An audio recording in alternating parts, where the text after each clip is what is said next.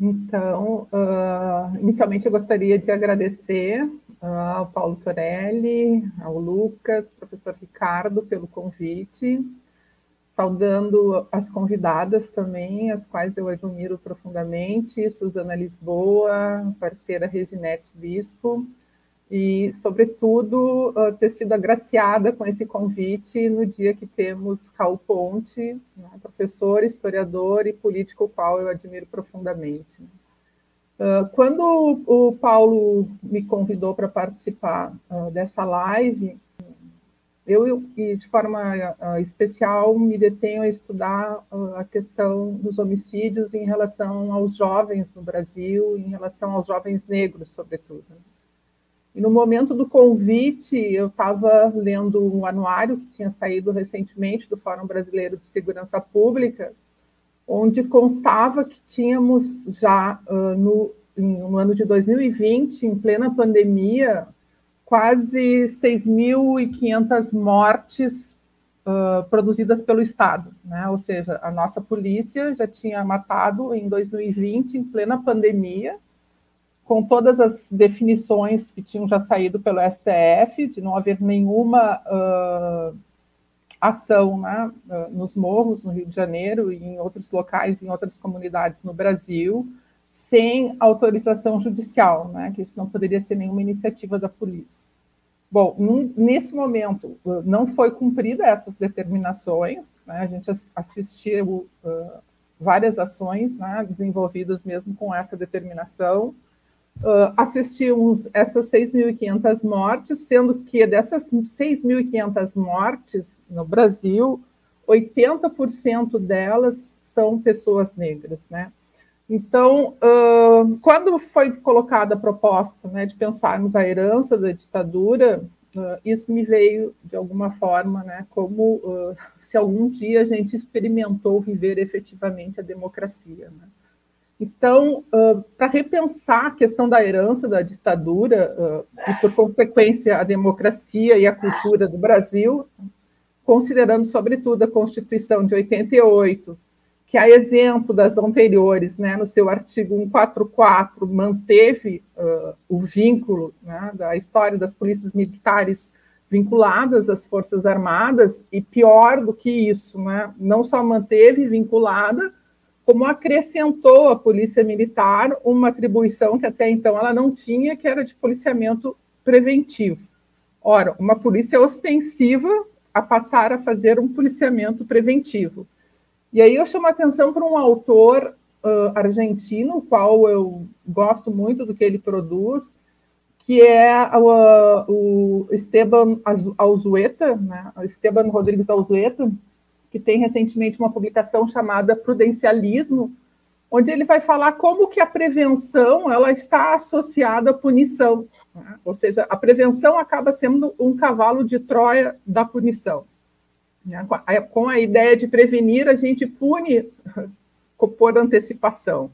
E aí eu acho que o sistema prisional nos mostra isso de uma forma muito exemplar no Brasil, se a gente for pensar o número de pessoas que tem hoje presas, uh, enfim, né, sem, sem, sem, terem sido sentenciadas, sentenciadas ainda, né, é um percentual significativo.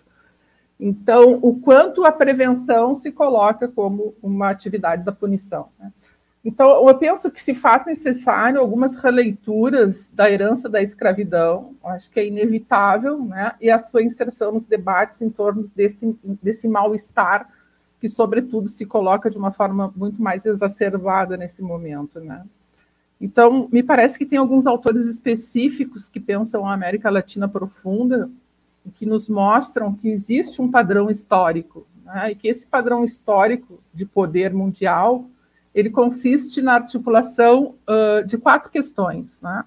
que uma é a colonialidade do poder, que é o que o Aníbal Quijano, um sociólogo peruano, vai nos, nos, nos, mostrar com muita propriedade, né? porque ele vai dizer que essa modernidade né, uh, nada mais é do que uma sofisticação do, da, da colonialidade. Então, ele vai dizer que a colonialidade do poder atravessa, que é, é, e que ela em si é a ideia de raça, como um fundamento de um padrão universal de classificação social. né, básica e que se faz presente, né, que a gente chama como uma democracia social, e aí me parece que a Reginete traz uma informação super importante, que é, bom, existe uma parcela significativa de brasileiros que não conheceu a democracia e que segue sem conhecer a democracia, visto que 80% dos mortos pelo Estado em 2020 são pessoas pretas, né? Uh, a outra questão que o Quirrano vai nos falar é que o, que o, capitalismo como um padrão universal de exploração social. E a outra é, é o Estado como uma forma central de exploração, né, central de controle de uma autoridade uh, coletiva, e o moderno Estado-nação como sua variante hegemônica, que começa lá no século XVIII, mas se coloca como hegemônico no século XX. Né? E esse eurocentrismo como uma forma hegemônica no controle da subjetividade, da intersubjetividade, e, em particular, no modo de produzir conhecimento. Né? E me parece que isso fica muito exemplar quando a gente começa uh, a pensar de forma fragmentada uh, dentro de um contexto que é extremamente complexo né? e estrutural, como o professor Raul Ponte uh, trouxe. Né?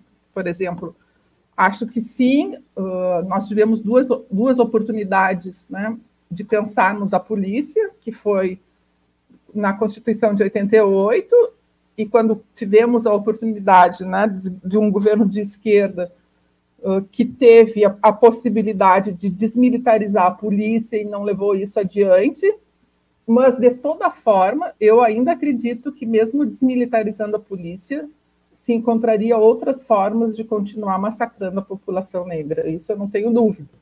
Né? A gente viu com as UPPs o que, que aconteceu. As UPPs no Rio diminuiu os indicadores de homicídio, mas as pessoas começaram a desaparecer, como a gente nunca tinha tido no período democrático. Né? Então, me parece que o debate da desmilitarização ele é importante, mas eu acho que ele é muito complexo uh, como uh, uma solução para esses indicadores que a gente tem que antecedem também, né? Uh, vem desde o Brasil colônia, né? Então, portanto, as mais profundas e perduráveis expressões de uma dominação colonial que se sofistica na modernidade é a classificação baseada na raça e o capitalismo. O capitalismo como um conjunto da articulação de todas as formas historicamente conhecidas de controle, do trabalho, da exploração, da escravidão, da servidão e do salário. Né? Então, o que o sociólogo Aníbal Quirrano vai nos colocar uh, é que essas questões ele nomeia de uma colonialidade do poder. Né?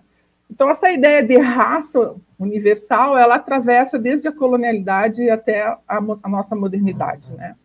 Uh, na etapa atual, ele vai dizer que esse poder colonial capitalista na questão da, da globalização desde os anos 70, pressiona pelo desvirtuamento de traços específicos do Estado-nação, em torno da igualdade social, sobretudo, né? que é a liberdade individual e da solidariedade social.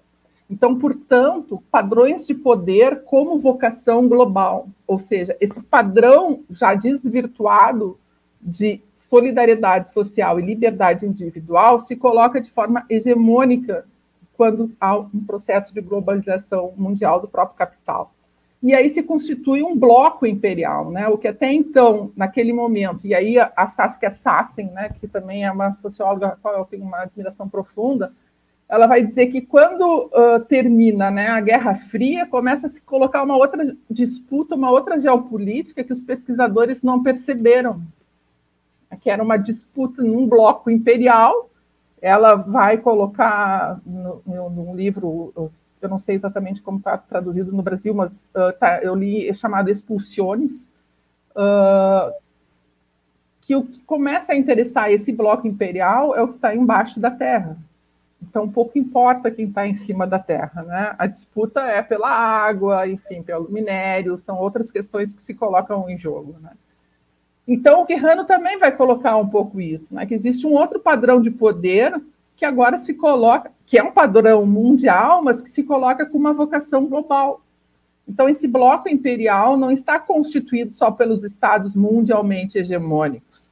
Trata-se mais da configuração de um tipo, de uma trama institucional imperial, formada por tais estados, entidades intragovernamentais, privadas né, também, de controle do fluxo mundial do capital financeiro, ou seja, as grandes corporações globais. Né? Então, essa trama institucional já constitui, de fato, um tipo de governo mundial, que é um tipo de governo mundial invisível.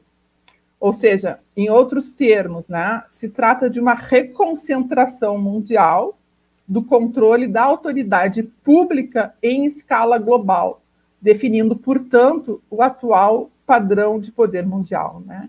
Então, aqui eu chamo a atenção para uma importante constatação, que é a diferença, né, uh, de, ele usa definitória, entre os processos uh, que chegaram a atingir e afirmar os Estados-nação uh, modernos, né, e os quais não. Efetivamente, os que se tornaram Estado-nação ou que experimentaram o welfare states não são aqueles países que viveram a colonialidade, né? Então, reside no modo, de certa medida, nas respectivas relações que esses países tiveram com a colonialidade do poder. Né? Ou seja, se a gente for pensar em continentes, né, América Latina uh, e África, Uh, o Brasil, efetivamente, e outros países da América Latina, exceto o México, né, que eu acho que entre 1910 e 1930, uh, a luta pela independência foi tentando buscar um enfrentamento da colonialidade. Mas aqui na América Latina, o Brasil, de forma especial, nunca se reconheceu como um país colonial. Nós nunca reconhecemos, reconhe nos reconhecemos uh, vivendo essa colonialidade do poder. Então, me parece que a ditadura entra também nesse processo, né? Ela se institui, uh, e aí não conseguimos chegar efetivamente a uma democracia, tendo em vista esses dados e as próprias questões que a Reginete traz, porque nós nunca, nunca enfrentamos a própria questão da colonialidade. E hoje, efetivamente, com essa vocação global do capital financeiro, o que se globalizou Uh, não foi a questão não está na, na, na, globalização ou na integração mundial. O, que está em jogo é a questão como isso se deu. Né? A gente poderia ter globalizado de outra forma, ter globalizado a solidariedade, ter globalizado, enfim, tantas outras coisas que se torna impossível com esse sistema o qual a gente vive, que é o sistema capitalista. Né? E que é um sistema que, na verdade, sofistica a colonialidade, que mantém ainda a colonialidade do poder, né? Então, uh, é, imediatamente, se a gente for pensar né, no presente, nos espaços de dominação, nos quais essas relações se levam a cabo, o processo de democratização social e das relações sociais sempre tiveram extremamente fragilizados, sobretudo por uma parcela muito definida da população. Né? Quem experimentou efetivamente o processo democrático? Então, ao contrário, nesse sentido, né, pensando a colonialidade do poder, que me parece que a gente poderia também falar na colonialidade do saber. Se a gente for pensar aqui, né, uh, muitos somos professores, se a gente for pensar as agendas e as pautas, as emendas e as bibliografias das universidades, há um eurocentrismo sobremaneira. Né? os latino-americanos, os intelectuais negros, os intelectuais indígenas praticamente não estão presentes dentro, nem nas, univers, nas universidades, muito menos nas emendas das disciplinas, né? Então, podemos falar nessas, nestas colonialidades, né? Do saber, do poder, e podemos falar também de uma colonialidade do ser, né? Então, ao contrário da Europa, a América Latina, precisamente ao terminar as guerras chamadas né, de independência, produziu um paradoxo histórico, que é notório na experiência latino-americana, que é a associação entre estados independentes e sociedades coloniais, né, em todos e em cada um desses nossos países. Né. Essa associação, ainda que sem dúvida rachada né, e confrontada de modo permanente, não deixou, entretanto, de presidir as relações sociais e estatais. As ditaduras são exemplos disso. Né? As ditaduras na América Latina são um exemplo disso, né? não são nossas desconhecidas.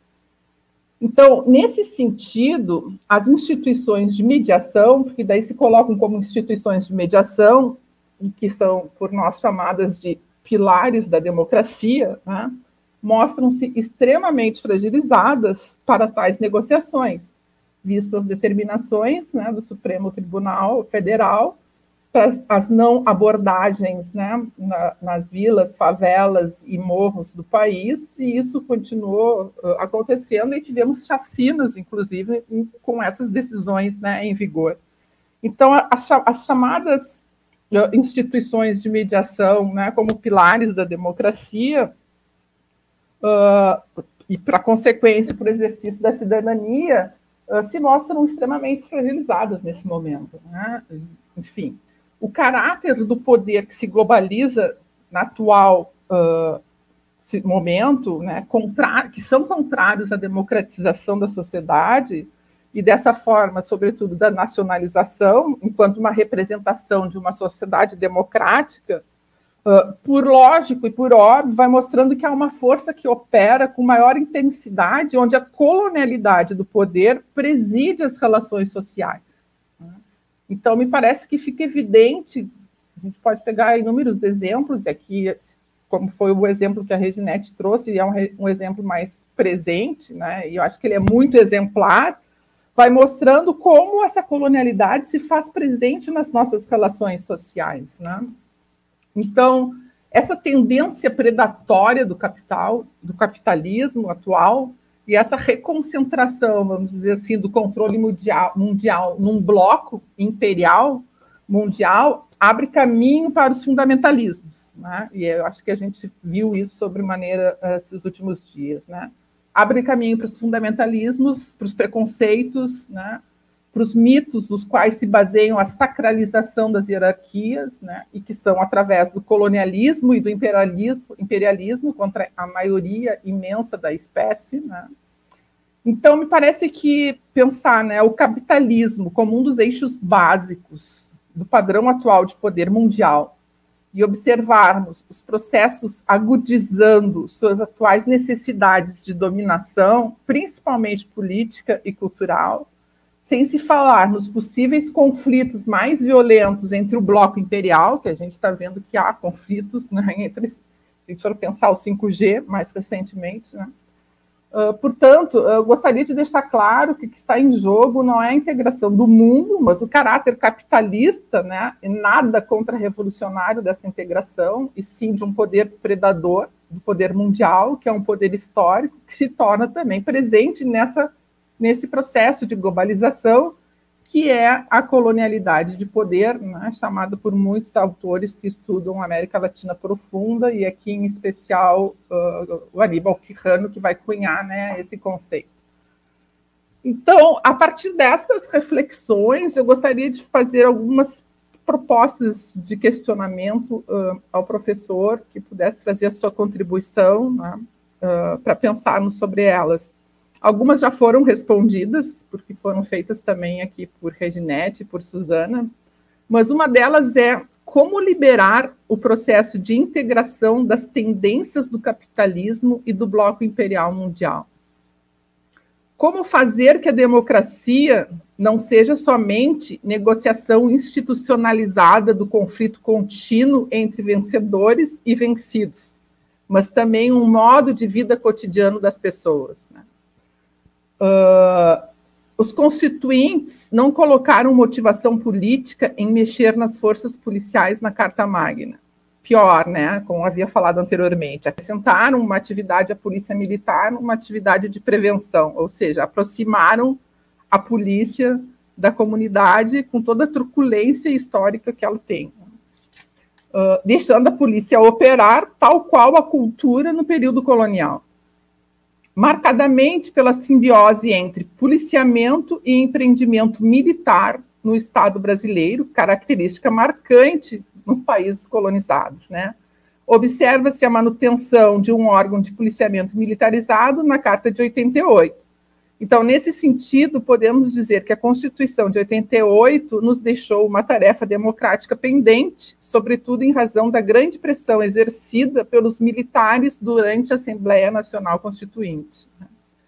Bom, então eu gostaria de duas questões, né? Uma seria, até por conta da sua experiência em relação à Constituinte, é assim, por que não se tocou, né? Que forças foram as quais operaram naquele momento? Que não se pôde tocar nas questões das polícias e elas seguiram tal qual nas nossas constituições anteriores, né? quais foram as forças que operaram. E a outra é porque o projeto de desmilitarização não foi levado adiante no período mais recente, quando a esquerda chega no poder. Né? Então, seriam essas duas questões que eu propunho que a gente possa fazer uma, uma reflexão e, e, sobretudo, eu penso que a, a história da ditadura e a herança da ditadura nos países da América Latina uh, não estão desconectadas dessa historicização do que a gente chama de uma colonialidade do poder, né, que efetivamente a gente nunca enfrentou. Né, e que isso faz uma parcela significativa da população ficar fora do, do que é o mínimo né, que a gente experimentou como um processo democrático. É isso. Obrigada. A Márcia trouxe aqui um curso superior e para uns três meses. Não, mas muito bom. É, é, eu, eu acho que essas questões são as questões uh, centrais que a humanidade vive hoje, né? Porque é, a crise, uh, a crise do, do, do capitalismo, do bem-estar social e da sua incapacidade de se manter como projeto, como modo de vida estendido a todos, nos países em que isso chegou a ser praticado plenamente, é, nos levou a, a, um processo de né, essa ideia da, é, de que via a globalização é, e é, o crescimento seria possível para todos e, e que é, esta integração do mundo através da, da, da, diminuição das fronteiras e da abertura econômica e, consequentemente, abertura política, ideológica e etc., levaria o mundo a um novo patamar. O que nós vimos é que eh, não foi assim. Tá? Não foi assim. Isso não só nos países, como diz, né, de, de, os, os de origem colonial, as áreas que eram subordinadas eh, economicamente eh, ao capitalismo que emerge do final do século XIX. Eh, primeiro, sobre controle ou influência maior da Inglaterra, depois da Primeira Guerra Mundial dos Estados Unidos, estabeleceu um outro padrão, um padrão de é, que tornou ou inviabilizou né, é, o surgimento de outros centros autônomos, soberanos e independentes.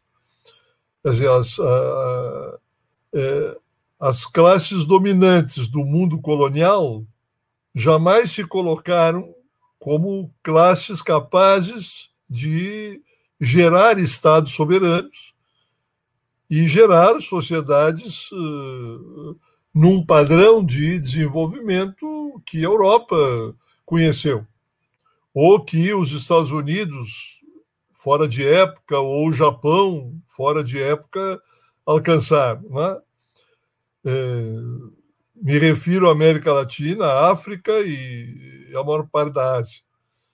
Quer dizer, esses países que estavam subordinados a esta lógica é, não tiveram da, da, da, das suas elites dominantes a capacidade de construir estados é, soberanos.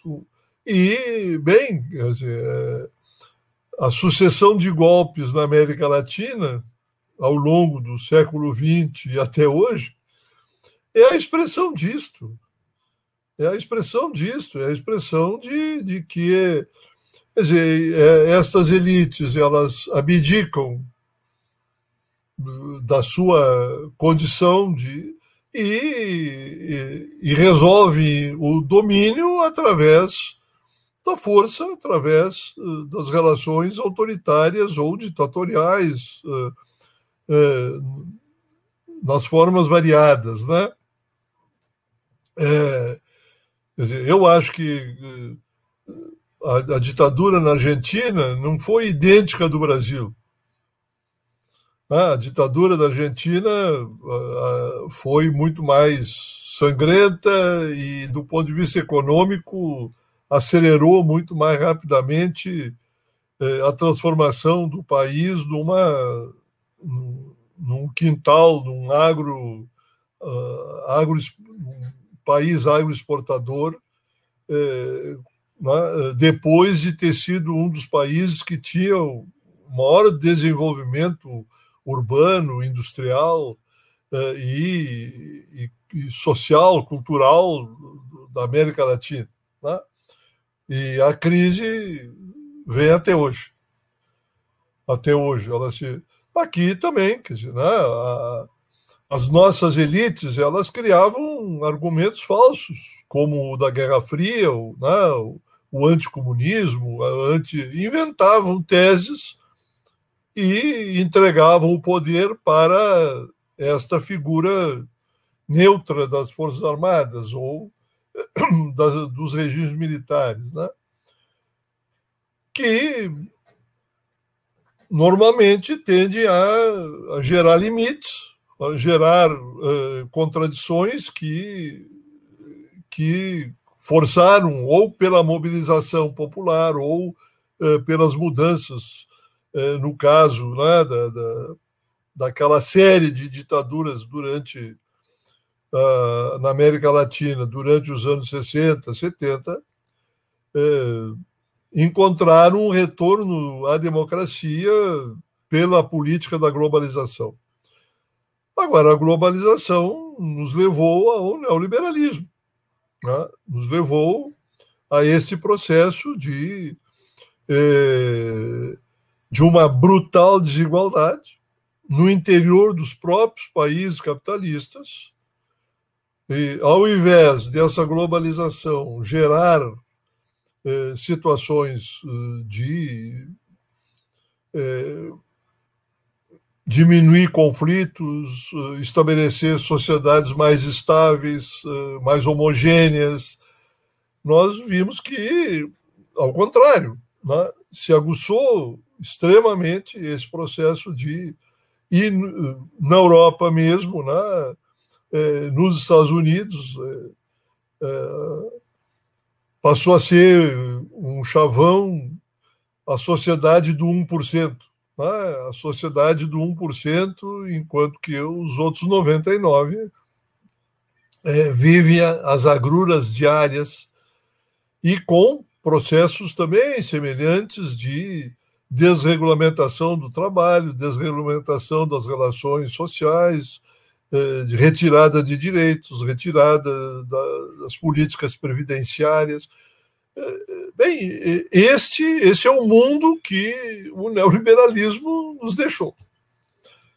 É, o problema é que as instituições políticas, né, elas se mantêm praticamente as mesmas os sistemas de representação eles foram corroídos por esse processo e, e, portanto, são sistemas que estão completamente fora do lugar, fora da, da, da, da, sua eficácia, da sua realidade. Eles não expressam aquilo que para o qual deveriam existir.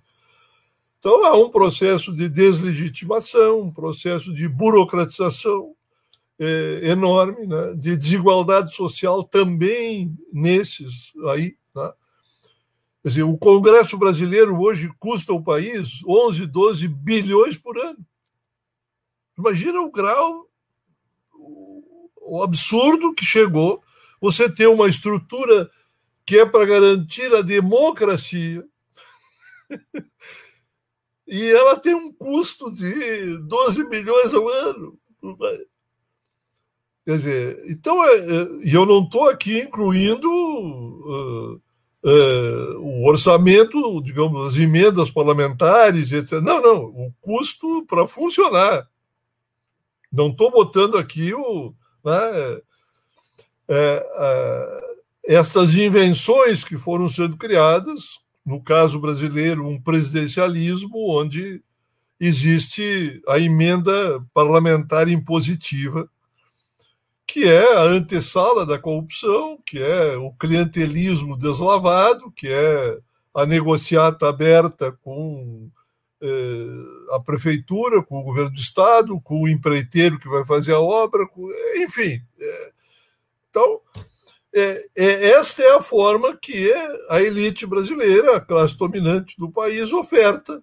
É isso que eles. Né?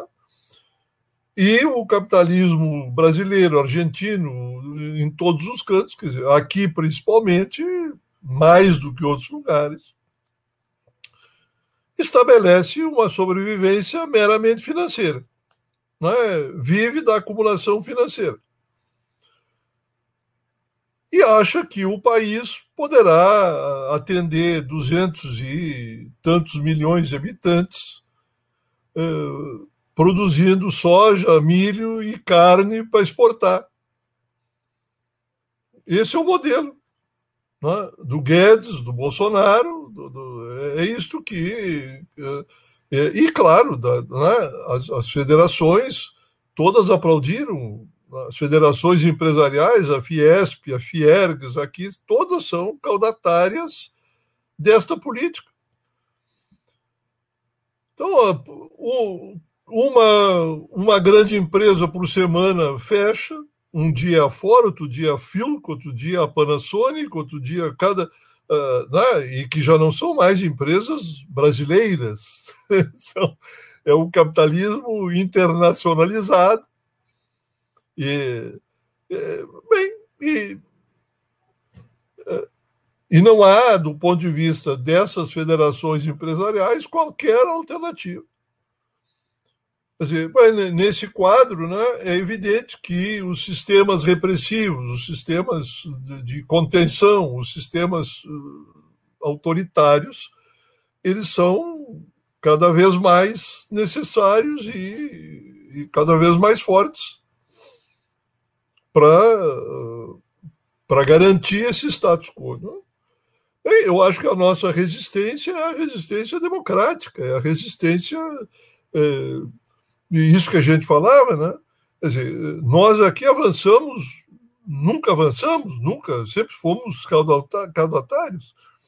É, quando você falava, a minha experiência, eu, é quase anedótica. Né? Quando nós apresentamos a nossa proposta na Constituinte Gaúcha, né? é, que já estava nós já éramos um poder delegado, já estávamos limitados por tudo que 88 já tinha decidido. Então, isso podia, isso não podia, aquilo não podia. Bem, nós ali tentando, aqui no Rio Grande do Sul, estender um pouquinho a corda. É, se fala muito que a nossa Constituição aqui foi muito boa, porque teve a presença nas famosas comissões temáticas abertas ao povo, abertas ao sindicato, e realmente houve um processo muito rico no país, aqui mesmo. Né? Mas eu dizia quase anedótico, porque é, nós éramos quatro deputados em 55, então nós tínhamos que nos distribuir e correr de uma para outra para poder estar presente no maior lugar possível, no maior número de. Me tocou para mim e apresentar na comissão temática de, né, o modelo de segurança pública que nós estávamos propondo. É, por uma coincidência dessas históricas, né, ou por uma ironia da história, eu terminei a minha apresentação e quem fez a próxima apresentação na comissão temática para os deputados e para a sociedade civil que acompanhava as comissões temáticas foi o comandante da Brigada Militar, que apresentou o seu projeto. Né? eu não preciso te dizer qual dos dois projetos foi incorporado pelo, pela maioria dos deputados na Constituição. A pau e corda, né, por ação de alguns MDBistas que na época ainda eram um pouquinho mais eh, corajosos, pela ação do Araújo, do PDT, pela nossa bancada, por um, alguns desgarrados, ainda conseguimos né, tentar fazer alguma coisinha que desse eh, alguma abertura para o direito de associação sindical, de, de coisas do, do, tipo. Porque o, a votação das propostas ela foram mais ou menos em bloco. E todos os partidos, com algumas exceções, a nossa e de outros pequeninhos ali, é, foi adotado aquele modelo que veio da própria corporação. E, e já pensar, por exemplo, que era o que a gente estava discutindo, pensar, é, inovar algumas coisas aqui no Estado, sem querer mandar em São Paulo, em Roraima. Não, não, vamos tentar fazer aqui. então, eu acho que é, este processo de democratização ele vai nos exigir isto. Vai nos exigir, por exemplo, ah, quando nós começamos a fazer aqui experiências de democracia participativa,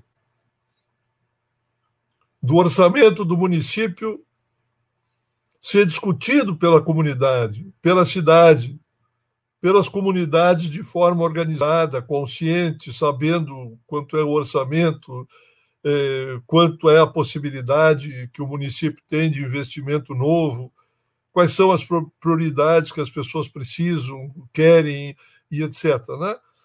Bem, isso é um, um aspecto. Isso desdobra em N situações. Né? É, assim como qual é a polícia que nós precisamos?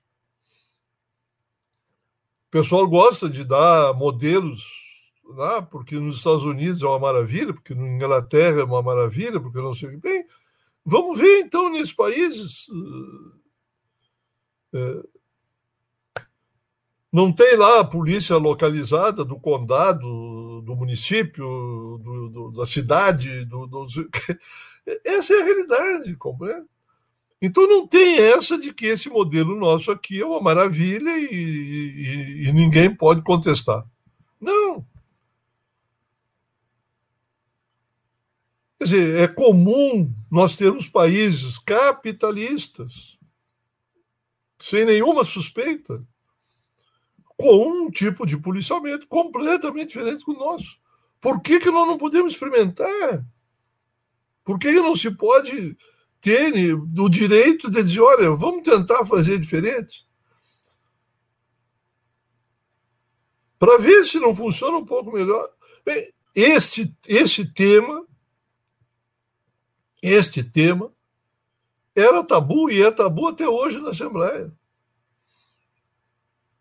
Porque aí vem o sujeito lá né, e traz um negócio dizendo que ah, a Brigada Militar é, é uma corporação gloriosa que vem da Revolução Farroupilha. Ah, se é da Revolução Farroupilha, não pode, então não pode mexer.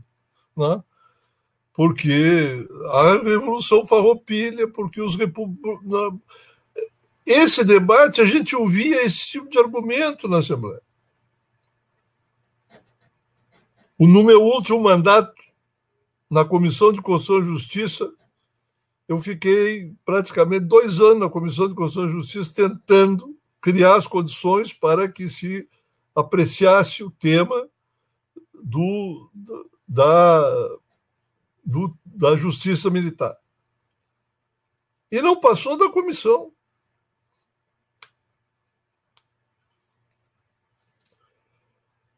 E, e, não se cria um clima do debate na sociedade, não se consegue estabelecer, criar mecanismos né, que esse tema vá, vá para a rua que, e, que, e que mais gente pense é, esse problema e que se crie uma vontade coletiva é, maior. Quer dizer, é, nós temos um conjunto de temas que são barrados, que são. Ah, vejam o que é hoje a mídia gaúcha. Quantos, quantos programas, quantas oportunidades existem na mídia gaúcha para fazer o que nós estamos fazendo aqui agora num, numa pequena rede social? Esse debate poderia estar sendo feito na televisão. Não, mas a, a, a televisão nos entrega é o, é o Faustão, é, agora vai ser o Domingão do Hulk, eh, era o caldeirão do, dos infernos, e, e, é isto, que é, é, é, as coisas são. Não, não há debate. Então, eh, nós, nós precisamos. Eh, dizer, eu, acho, eu acho isso. A, a, a minha, o que me move politicamente é isto: é trabalhar para fortalecer um campo popular democrático, por ter a convicção, já há algumas décadas, que eu milito politicamente, de que a elite brasileira, a classe dominante brasileira, ela é incapaz de construir um projeto para esse país. E esta tarefa é uma tarefa nossa. Uma tarefa que tem que ser assumida pelo povo, pelos trabalhadores, pelos movimentos negros, né, pelos movimentos sociais, pelos é isto. Nós precisamos é construir um instrumento político, um partido. Uma... Eu sou defensor, né, tenho lutado dentro do PT para nós constituirmos uma frente política de esquerda, não só para as eleições, permanente, uma frente de esquerda permanente que reúna a pluralidade, que não seja ah não porque aqui não gosta da vírgula, o outro não gosta do ponto, não vamos juntar e vamos indo com aquilo que nos unifica. E construindo um projeto. Eh, né? Eu, eu sou defensor, sei porque nós praticamos isso. Nós praticamos uma experiência de democracia participativa nessa cidade e no Estado que nos, nos, nos transformou numa referência internacional. O Fórum Social Mundial só veio para Porto Alegre pela experiência que nós tínhamos aqui na capital. Foi isso. Né? O Fórum Social Mundial veio para cá porque os organizadores do fórum nos propuseram fazer em Porto Alegre, porque eles, olha, é o lugar em que se pratica a mais rica experiência de participação popular hoje no mundo. E nós queremos fazer em Porto Alegre por isso. Porque aqui nós estávamos mostrando que é possível. E só que nós não estendemos isso para os outros estados. Não praticamos isso no governo nacional. Ficamos refém de um sistema eleitoral é, que dá ao presidente 40 milhões de votos e ao seu partido 15. Então, é, essa esquizofrenia política que nós vivemos, né? e isso não é só com Lula, é, é, com o Bolsonaro. O do Bolsonaro, o partido do Bolsonaro fez 10% dos votos, menos que nós. Né? É, é, ou seja, é, foi feita esta, esta forma, essa, esse sistema partidário que está aí, ele, ele foi feito e montado para inviabilizar qualquer processo sério de escolha popular. Então, nós, nós precisamos é, é lutar por isso, é lutar por democracia participativa, paralelo à luta pela da representação, não, não é não disputar as eleições, mas é disputá-las e aonde ganhar é praticar uma experiência distinta, diferente, nova, ino, eu não acredito que esta contradição que você apontou muito bem, ela não, não é mais resolvida na América Latina pelas elites dos nossos países, pelas classes dominantes do nosso país. São incapazes de fazer isso. já provaram em vários momentos históricos. E é por isso que eles apelam tão frequentemente para os regimes autoritários, os regimes. Né, é, então, é, é, é, não nos resta também, portanto, é, é não politizar essas instituições. Elas terão que ser necessariamente politizadas, no sentido pleno da palavra, né, né no sentido de partido único ou de coisa parecida. Quer dizer, a, a gente, a ausência do debate faz assim. É, nós, defensores desde os anos 60, de que qualquer alternativa socialista tem que ser plural, nós sempre somos acusados pela mídia de que quem é de esquerda quer partido único. é, por quê? Porque se estabeleceu né, uma bitola, um padrão é, que nós só vamos poder romper realmente pela própria prática, né? Pelo, é, e eu tinha dito um, um dos grandes problemas da ditadura de 64 foi o fim dos partidos, cortou aquela experiência rica que estava vindo, né? Quer dizer, se a gente estuda os partidos de 46 até 65, nós, a gente vê claramente que há um processo de participação. Ah, o povo não participa. Mentira. O comportamento dos partidos de 46 até 65 é um processo claro, evidente, de que a população começava a saber escolher. Estava aprendendo. O PSD, na eleição de 46, elege mais da metade dos senadores e, e, e deputados. Lá em 60, quando deram o golpe, né, ele já era um partido desse tamanhozinho. Ou seja, as pessoas foram vendo, foram aprendendo. Né? E outros partidos foram. O, o, PTB foi o contrário. Foi crescendo, crescendo, crescendo. Né? Quer dizer, é isso. tem que haver a experiência. Tem que haver o aprendizado. Né? Por isso que eu acho que nós não podemos abdicar da democracia assim como né, o tema que nos estava tratando, as, as, as polícias. Nós, nós, precisamos democratizar essas decisões, precisamos é, pensar experiências municipalizadas, pensar experiências. Né, é, é, não tem, não há por que ficar preso a este modelo verticalizado que ele já provou que não cumpre o seu papel. Não cumpre. Né? Então,